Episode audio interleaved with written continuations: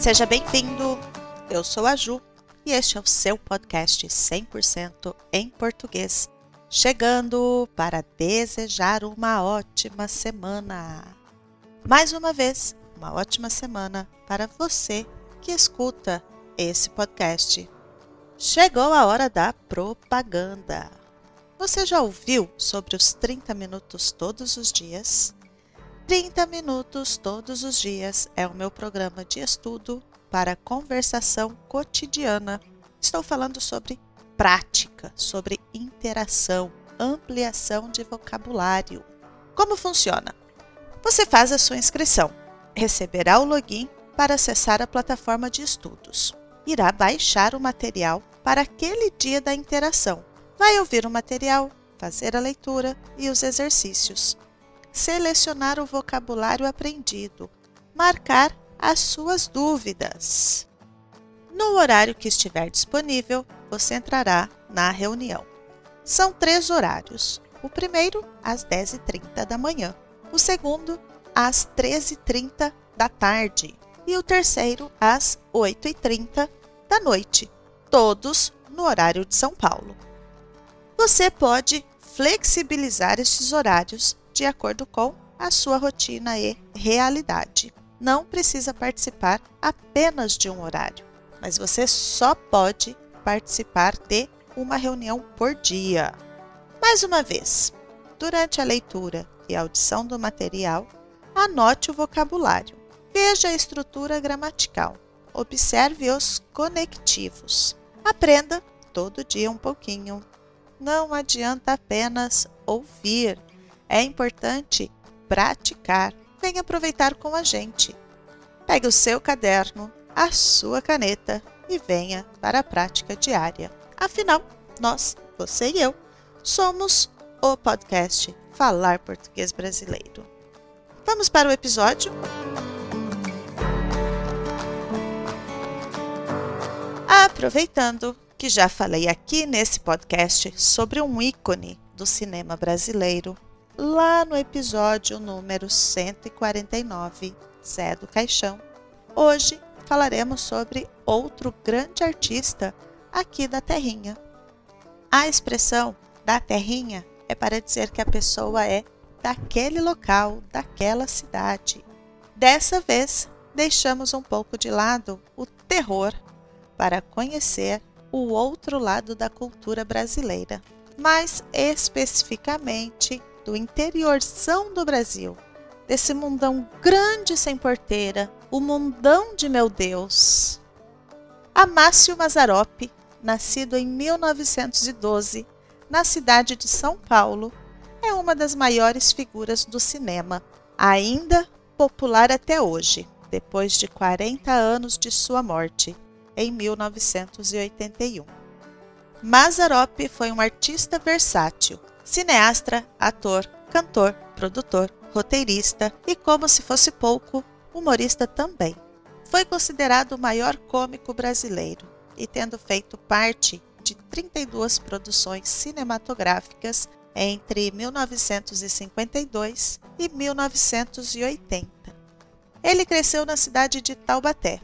Na cidade de Taubaté, quero mandar um abraço ao amigo haitiano Charlot, artista plástico aqui no Brasil e criador do projeto Casa do Imigrante.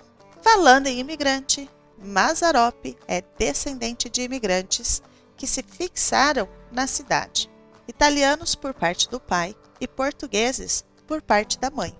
Foi no contexto da vida simples do interior que Mazarop se inspirou para suas criações.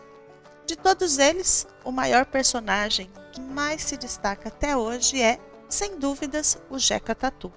Este personagem foi baseado no Jeca Tatu retratado nos livros de Monteiro Lobato, o autor dos diversos livros do sítio do Pica-Pau Amarelo, e que também era natural de Taubaté.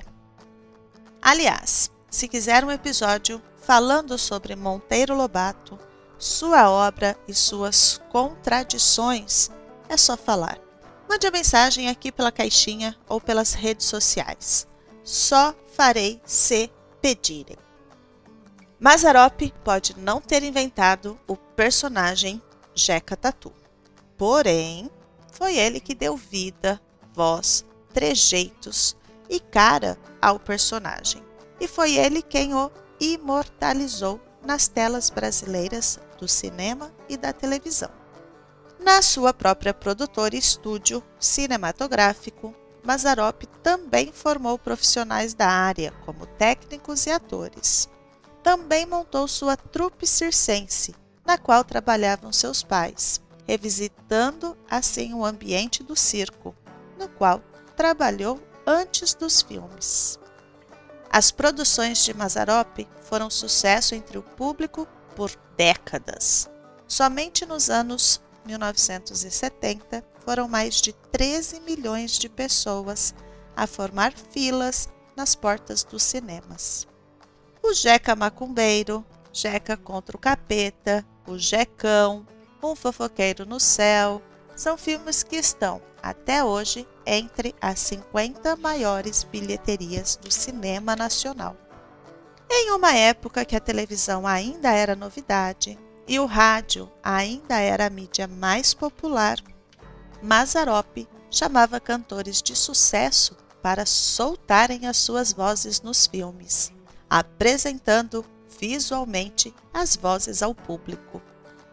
Os filmes do famoso Jeca traziam uma valorização da figura do camponês, ou seja, da pessoa que vivia no campo.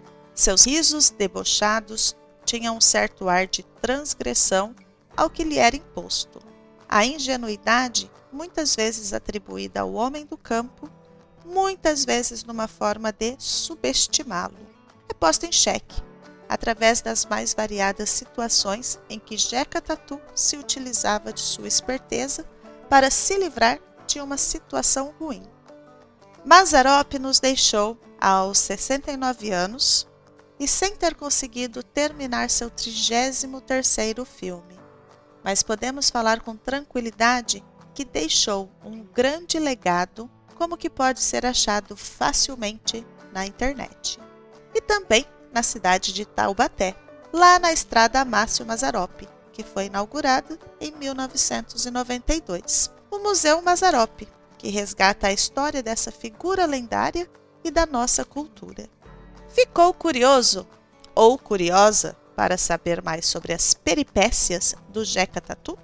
Que tal procurar um dos filmes que mencionamos aqui e marcar como a próxima sessão pipoca?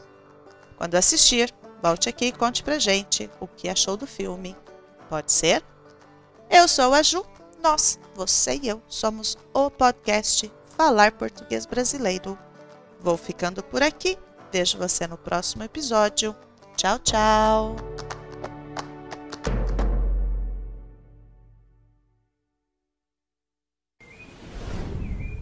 Esse episódio foi editado por Ricardo Gomes, da Apomorfia Podcast.